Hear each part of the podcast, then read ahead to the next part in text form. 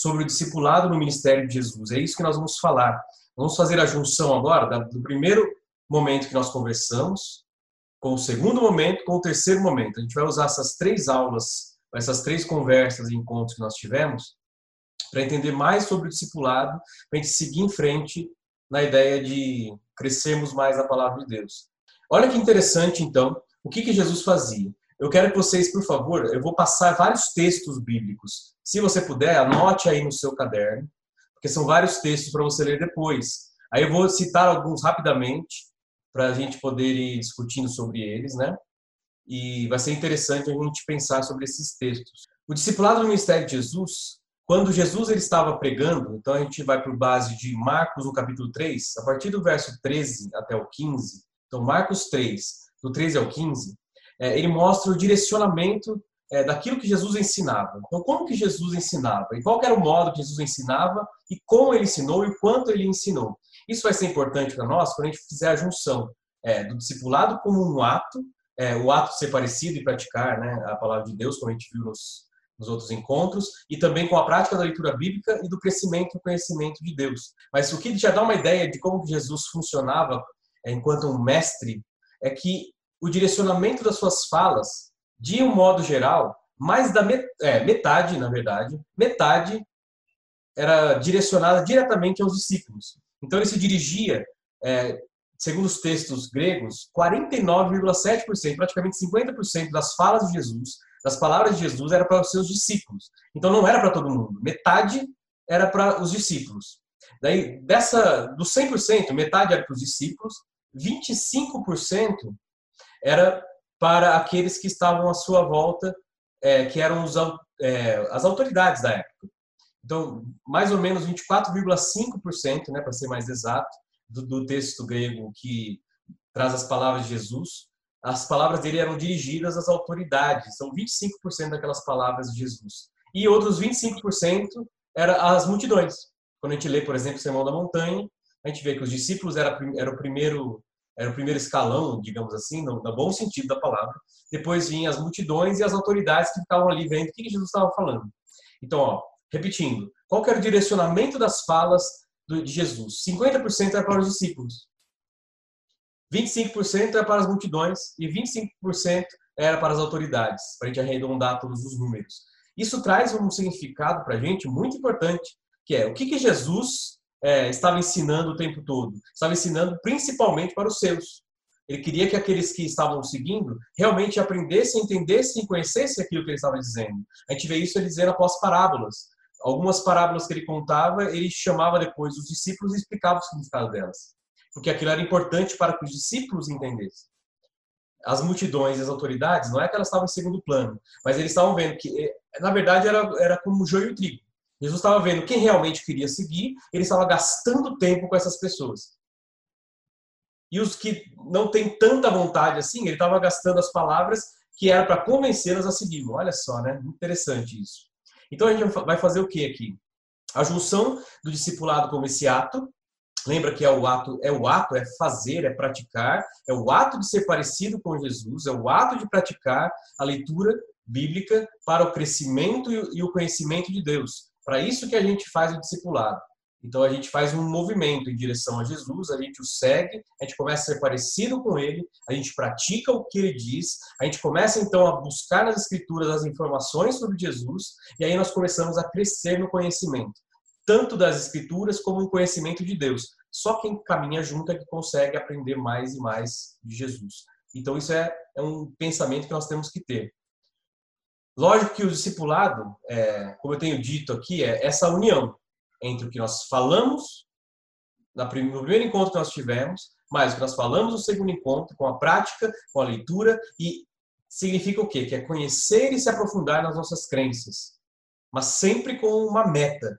É conhecer e se aprofundar nas nossas crenças, mas sempre com uma meta. Praticar o que nós aprendemos e termos a mente de Cristo que é, vai ser enraizada em nós.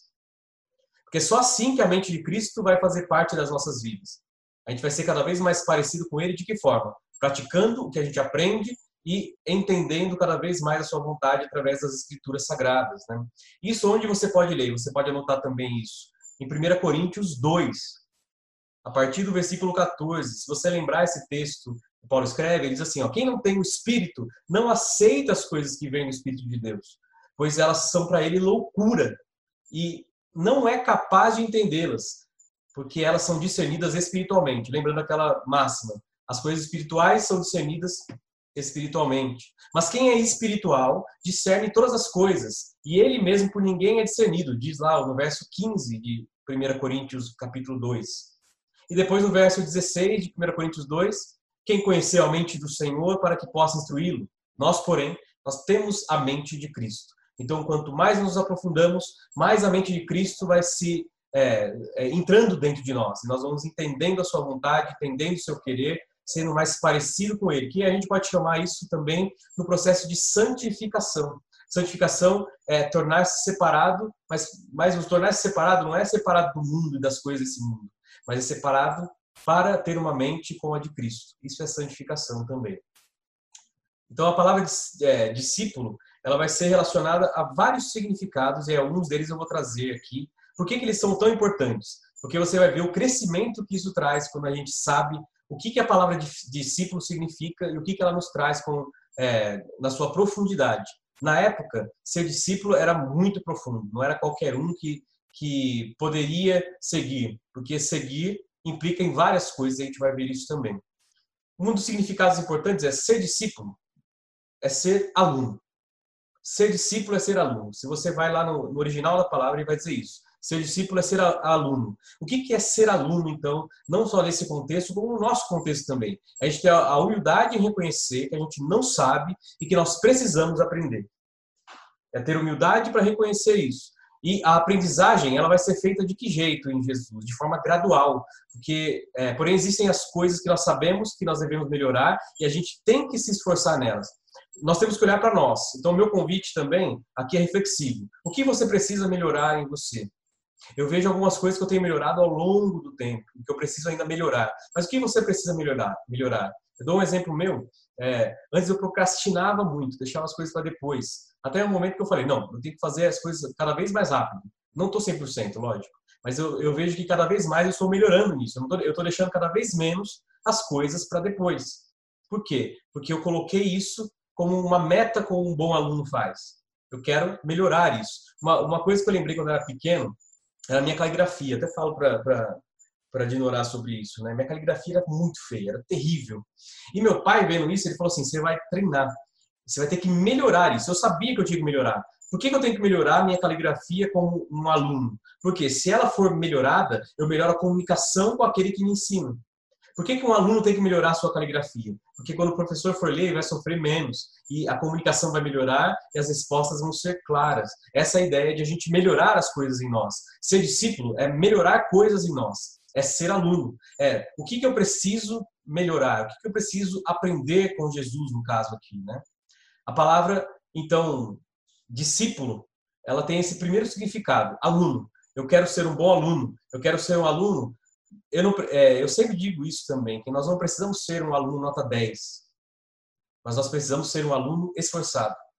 Porque é o esforço que faz a diferença. Não é se você tira 10 em todas as provas. Isso é uma ilusão. Quanto mais esforço eu tenho, mais isso vai ganhando significado para mim. Quanto mais eu me esforço, mesmo que eu não tire 10, eu tire um 8, eu tire um 7, mas aquele 7 foi com todo o meu coração, com todo o meu esforço, com tudo aquilo que eu aprendi, então isso é o que mais vale a pena. Então, o professor, vocês sabem disso, a Dária é professora, é, o senhor Vanildo já deu aula também, não sei se é o Carlos, mas de lembrar o quê? Que você admira o aluno que se esforça, mais do que aquele que tira 10 só, mas aquele que se esforça. Não, ele está se esforçando. Então, o primeiro significado é esse, a palavra discípulo significa aluno. Temos que ser bons alunos, pensando em melhorar aquelas coisas que nós não temos melhorado. Isso é ser discípulo de Jesus. Ser discípulo de Jesus também é seguir. Opa! Seguir é um, é um dos sentidos importantes dessa palavra. Ser discípulo é seguir, é caminhar e é fazer parte do caminho, que é uma das, das coisas que eu mais gosto de olhar para os evangelhos, principalmente Atos dos Apóstolos, e fazer parte deste caminho. Eu e você, como cristãos, nós somos partes do caminho, nós seguimos, nós caminhamos. É saber que aqueles passos vão começar e eles vão ter uma hora para acabar. Vão ter hora para se encerrar, tem um objetivo. Por que, que é o caminho? Por que, que o cristão é do caminho? Os cristãos no primeiro século eles eram conhecidos como os do caminho. Isso você pode ler aonde? Então você pode anotar também Atos 19, 23. Atos 19, 23 diz que o, o pessoal do caminho causava tumulto por onde passava, porque Jesus abalava as estruturas de onde passava. O nome de Jesus abalava os, os locais que ele passava. Atos 19, 23 fala dos do caminho. Atos 24, 14 fala os do caminho de novo. Ser do caminho é ser um cristão. Atos 24 continua falando sobre o caminho. Tem até uma passagem que fala de Félix, que Félix, que era alguém importante naquela época, ele tinha bom conhecimento do caminho. E se você olhar na sua Bíblia, você vai ter um C maiúsculo aí, que é o do caminho é o quê? Aqueles que eram cristãos. É muito interessante a gente pensar nesse sentido de seguir, nesse sentido de caminhar, nesse sentido de ir de um caminho onde ele começa e ele termina. A gente tem que pensar sempre isso. O caminho, ele tem um começo e os passos começam e os passos terminam. Então isso é muito interessante nós pensarmos em relação a ser discípulo. Lembrar então, ser discípulo é seguir. Ser discípulo é caminhar. Ser discípulo é fazer parte do caminho. E nós temos que colocar gente neste caminho. Isso é uma função cristã. Todo cristão, não importa em que nível que ele esteja de conhecimento de Deus, ele tem que trazer pessoas para o caminho. Então a palavra discípulo está relacionada a essa ideia, a ideia de seguir, lembrando da figura do caminho. Mas lembrar sempre que é, não é um ato passivo, mas é um ato passivo ativo, não é seguir, ah, eu vou seguir é, como a gente vê hoje, né? Hoje tem o Instagram, tem o Facebook, tem as páginas da internet. Você segue o fulano, mas às vezes você fica meses sem ver nada dele. Nós seguimos um monte de gente no Facebook, são amigos nossos, que a gente nem vê as postagens dele. A gente segue, a gente não vê. A gente não pode seguir Jesus assim, né? Nós não podemos ter um ato passivo. Se eu quero saber mais do fulano, ah, eu quero saber mais do William Bonner, eu sigo ele lá na internet. O que eu vou fazer? Eu vou clicar no nome dele e vou buscar o que ele tem dito por aí. Seguir é um ato de ah, é um ato, é uma ação, não é uma passividade, é algo passivo e ativo. E nós vamos fazer não de longe isso com Jesus, né? A gente tem que seguir seguir Jesus de que jeito? Seguir Jesus de perto, e o mais perto que nós pudermos. Isso é fundamental nessa ideia do discípulo. O discípulo seguir de perto. Seguir Jesus é só de perto. Não adianta seguir Jesus de longe. Isso não muda a vida de ninguém. Seguir Jesus de longe não adianta. Se nós conhecemos pessoas que seguem de longe, seguir de longe é a mesma coisa que não seguir. Seguir de perto é, sempre eu digo isso também, tomar os pós dos pés de Jesus em seu rosto, senti-lo de perto, sentir o seu cheiro, sentir o seu caminhar. Lógico que hoje a gente não sente, né? Seria muito bom a gente sentir Jesus desse jeito, né? De, tão próximo de nós, segui-lo de, de perto assim, né? Onde você pode ler sobre o seguir Jesus e a importância de seguir? Se você abrir a sua Bíblia, então anota aí alguns versículos que você pode ler depois. Vou falar devagar. Depois você vai ter a gravação, você pode rever, mas seria interessante você fazê-lo agora para me perguntar se você quiser. Mateus 8. Mateus no capítulo 8, é, Jesus ele diz assim lá no verso 22, ó, siga-me e deixe que os mortos sepultem os seus, mortos, os seus próprios mortos. Eu já expliquei esse versículo tempos atrás, e em outro momento eu posso explicar novamente. Mateus 9, 9. Ó. Então, Mateus 8, 22 fala, siga-me, diz Jesus. Mateus 9, 9, Jesus diz de novo, siga-me. Para quem que ele diz isso? Você lembra em Mateus 9, 9? Mateus. Mateus está lá paradão, viajando na maionese. Jesus fala: Meu filho, vem cá, me segue. E ele falou: Tá bom. Levantou e seguiu. E você já reparou que tem gente que é assim? Tem gente que, se você convidar uma vez para ir na igreja, por isso que a gente tem que convidar, e o ato de convidar é importante, ela vai. Como aconteceu com o Mateus. Ele falou: Não, vem cá, vem cá, eu quero que você me siga. Ele falou: Eu vou.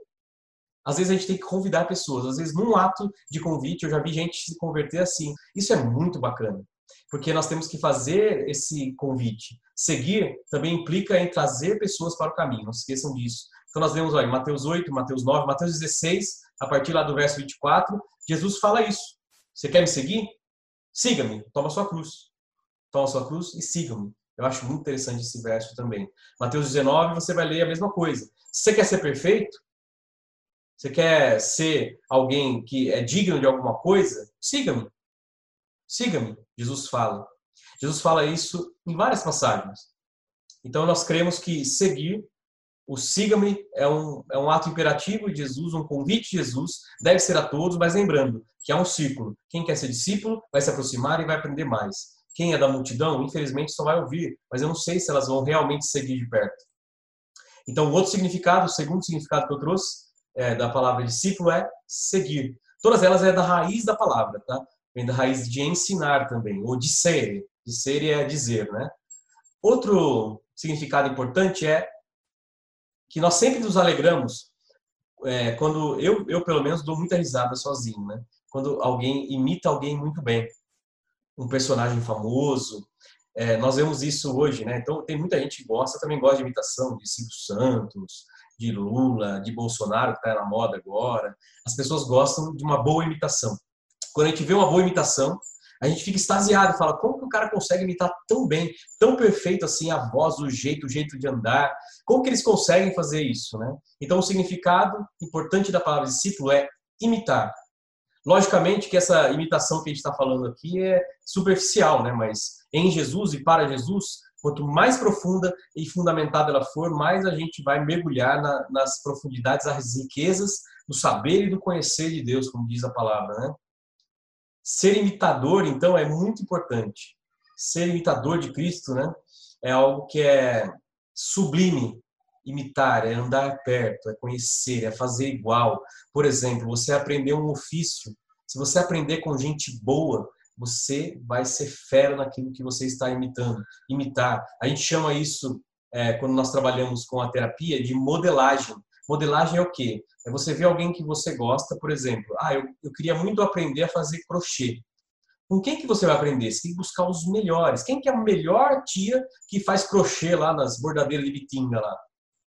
Quem é essa mulher? Eu vou aprender com ela, porque ela é fera. E aí eu vou acompanhar ela de perto, eu vou olhar tudo que ela faz. Ser imitador de Cristo é algo sublime. É tentar ser o mais parecido que a gente puder e fazer com que as pessoas vejam em nós que nós imitamos, mas não imitamos fingindo como um imitador imita uma voz, mas que a gente está profundamente enraizados naquele que é o autor e consumador da nossa fé. Algo devidamente fundamentado, como a gente viu lá no primeiro encontro nosso, que sabe as razões da sua fé. 1 Coríntios 11, 1, é, Paulo diz isso. Tornem-se meus imitadores, mas não os meus, eu não quero que vocês me imitem, Paulo diz, mas como eu sou de Cristo. 1 Coríntios 11, no versículo 1, ele diz isso. Efésios 5 ele vai repetir, ele diz, ó, sejam imitadores de Deus, como filhos amados. Ele diz isso em 1 Tessalonicenses 1,6. Diz novamente, vocês se tornaram imitadores. Imitadores nossos, imitadores dos cristãos, dos primeiros cristãos. 1 Tessalonicenses 1 ele fala isso e 1 Tessalonicenses 2 ele fala isso novamente. Vou repetir, ó, 1 Coríntios 11, 1, Efésios 5, 1 1 Tessalonicenses 1, 6, 1 Tessalonicenses 2, 14. Todos eles, você vai ver vários tipos de imitação. Imitação que ele está falando aqui nas profundidades de Deus, de Jesus e do Espírito Santo. Ou seja, então, o terceiro significado que a gente está falando aqui, o significado da palavra discípulo é imitar. Assim, o que é ser discípulo? Aí vem um pouquinho mais da profundidade do entendimento do texto ser discípulo é crer na doutrina de Cristo. Ser discípulo é o quê? É crer na doutrina de Cristo. Alguém fala assim: "Ah, eu sou cristão". Filho, você crê na doutrina de Cristo? Se ele perguntar assim, ele assim para você, qual doutrina? Provavelmente ele não sabe o Deus que ele serve. Crer na doutrina de Cristo começa com um pequeno ato, que nós vemos lá em Romanos, no capítulo 10, no versículo 9 crer na doutrina de Cristo é experienciado em Atos no capítulo 2, lá no verso 42. Ó, Romanos 10, 9, eu citei ali acho que a semana passada. Se você confessar com a sua boca que Jesus é o Senhor e crer no seu coração que Deus ressuscitou, o ressuscitou dos mortos, você será salvo. Essa é a doutrina que nós temos que crer, na ressurreição e na salvação que há em Cristo Jesus. Você crê nisso? Você crê que ele ressuscitou? Você crê no seu coração que ele ele está te salvando, que ele te salvou, então você está sendo um bom discípulo. Você está entendendo o que é ser discípulo. Quer ser discípulo? Experiencie o novo nascimento. A gente vai lembrar lá de Nicodemos, João 3, vai dizer, ó, é, ninguém pode ver o reino de Deus se não nascer de novo. João 3,3, ele diz isso, ninguém pode ver o reino de Deus se não nascer de novo. Então, ó, primeiro, crer na doutrina de Cristo, é, é assim que você sabe que a pessoa está se tornando um discípulo ou uma discípula de Jesus. Experienciar o novo nascimento. Se a pessoa experienciou, ela se torna um discípulo. E qual que é a minha função e a sua enquanto cristãos que já conhecem a palavra de Deus e nós aqui enquanto pessoas que buscam a Jesus? Levar pessoas a crer na doutrina de Cristo. Levar pessoas a experienciar o novo nascimento. E às vezes que eu levei pessoas a crer e eu ouvi que elas estavam crendo no Deus Todo-Poderoso, isso aí é, alenta o nosso coração, alegra o nosso coração. Lógico que nós não fazemos isso, a gente tenta só pregar e não atrapalhar Deus de fazer a sua obra, mas eu e você somos chamados a pregar e falar que as pessoas devem crer nessa doutrina maravilhosa e experienciar o novo nascimento. Então, ser discípulo é crer na doutrina e experienciar o novo nascimento. E também é renunciar o eu.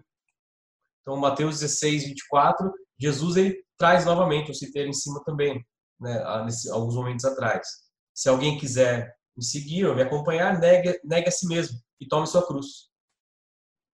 Se alguém quer ser discípulo, tem que renunciar. Não renuncia, não é discípulo. Outra coisa importante é dedicar a vida. Ser discípulo é dedicar a vida a Jesus.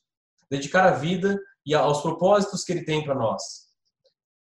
E o que eu acho mais, mais maluco de tudo é fazer tudo com entendimento. É dedicar tudo que nós temos e somos. Mateus 12, 30, se a gente lembrar bem, vai dizer: ó, nós temos que amar o Senhor com nosso coração, com a nossa alma, com o nosso entendimento, com as nossas forças. Ele já dizia isso lá no Antigo Testamento. Então, Mateus 12, 30, ele vai refletir essa dedicação do, daquele que é discípulo. Nós temos que nos disciplinar. Um discípulo, ser discípulo é se disciplinar todos os dias. Eu acabei de dizer aqui, melhorar em nós como alunos coisas que a gente precisa melhorar. A gente tem certeza que a gente não melhorou ainda. Qual é a área da nossa vida que a gente tem que ir melhorando? Nós nos esforçarmos para isso, para que essa área reflita Cristo em nós. Isso é fundamental nós pensarmos também, né? Nós temos que nos disciplinar, disciplinar em várias coisas, também na leitura na, da palavra, falamos agora da oração e outras coisas mais. Se a gente não se disciplina, nós não podemos ser chamados de discípulos. Mas não é difícil isso, porque quem ama, quem ama a Jesus faz isso naturalmente. Se disciplinar, a gente pode é, tomar como base o texto de 1 Pedro, então se você quiser anotar, 1 Pedro 3,11, onde ele diz assim, ó, como que você pode se disciplinar? Ele está dizendo ali naquela, naquele momento, naquela carta. Você quer se disciplinar? Afaste-se do mal, faça o bem, busque a paz com perseverança. São três dicas que ele dá boas aí, Pedro, né? Afaste-se do mal, faça o bem e busque a paz com perseverança. A gente vai fazendo isso, a gente está se disciplinando. Se afastar do mal é, um, é uma coisa que nós temos que nos esforçar, porque nós temos o hábito de fazer o mal. Nós temos o mau hábito de não fazer o bem. Nós temos o hábito de buscar o conflito às vezes e não a paz.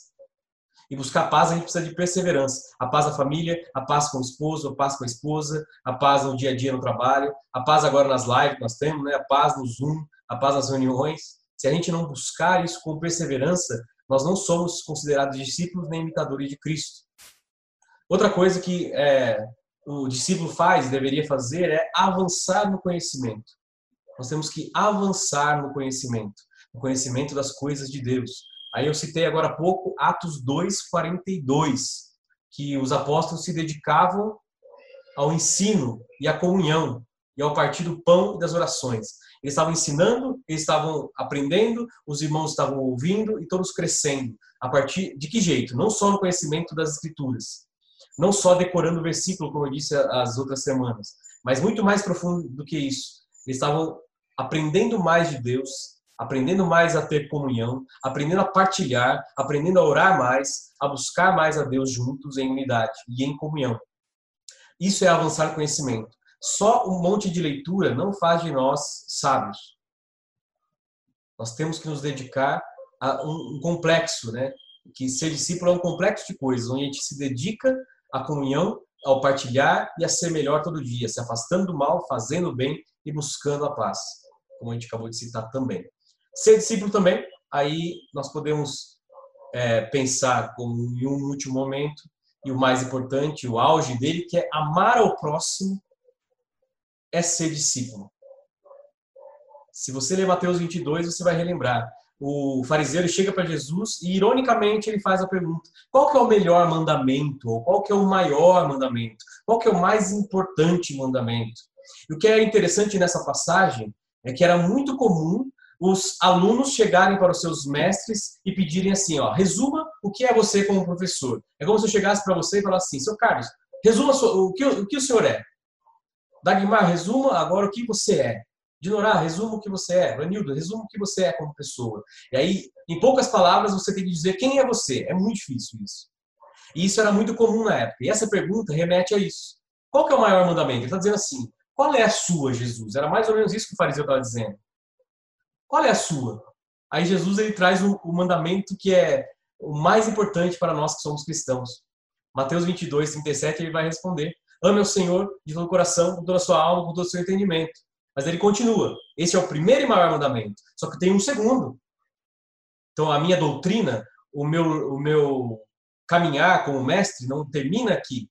A minha escola rabínica não termina no ame ao Senhor teu Deus. Ou olho por olho, dente por dente. Ou faça o que eu digo, mas não faça o que eu faço. Jesus ele vai mais além, ele diz assim, ó, ame ao seu próximo como a si mesmo. É disso que depende tudo. Amar ao próximo como a nós mesmos. Mas amar de que jeito? Com o meu amor, com o amor de Cristo. E Cristo está dizendo assim, ó, ame as pessoas com o meu amor. Que amor é esse? Na época eles não entenderam, mas na sequência a gente entende. Que amor é esse que nós temos que amar o outro? O amor de Cristo, o amor doador, o amor que dá sua vida. Esse é o amor que Jesus estava falando. Então, resumindo aqui, ser discípulo, nós temos, nós passamos por vários, vários textos bíblicos, mas ser discípulo é o quê? Crer na doutrina, experienciar o novo nascimento, renunciar o eu, dedicar a vida, se disciplinar, avançar no conhecimento de Deus, amar ao próximo, que é o maior de todos os mandamentos. E isso é o resumo do que é ser discípulo para aqueles que estavam não só no primeiro século, mas para aqueles que fazem parte da igreja de Jesus Cristo, a igreja dos que são chamados para fora, né? E quando nós pensamos em discipulado, temos que pensar em imitação, temos que pensar em seguir, temos que pensar em aprender, temos que pensar também em ensinar, temos que pensar também em trazer pessoas para próximos de Jesus, fazer com que, com o nosso testemunho, muito mais do que com as nossas palavras, as pessoas comecem a olhar em nós o Cristo que habita em nós. Praticar e observar. Praticar e melhorar. Praticar e tentar de novo. Por que, que a gente levanta e cai, levanta e cai, erra nos mesmos pecados? Porque nós somos seres humanos. Nós somos feitos à imagem e semelhança de Deus nós perdemos essa semelhança e em Cristo Jesus essa semelhança tem que ser restaurada. Por isso que nós temos que desenvolver a nossa salvação. Quando nós vemos o apóstolo Paulo dizendo isso, nós temos que desenvolver a salvação. Desenvolver a salvação não é mérito nosso. Desenvolver a salvação não é algo que eu ganhei, então agora eu vou melhorar. Não é isso. Nós não ganhamos a salvação. Nós, nós pela graça, nós recebemos de Deus pela sua misericórdia, salvação. E agora é hora de eu mostrar o que Cristo está fazendo dentro de mim. Eu quero fazer com que essa salvação se desenvolva para que as pessoas vejam em mim que eu sou um imitador de Jesus. Isso eu acho, eu acho que isso aqui é muito é, profundo e ao mesmo tempo muito interessante, né? Que nós temos que desenvolver a nossa salvação.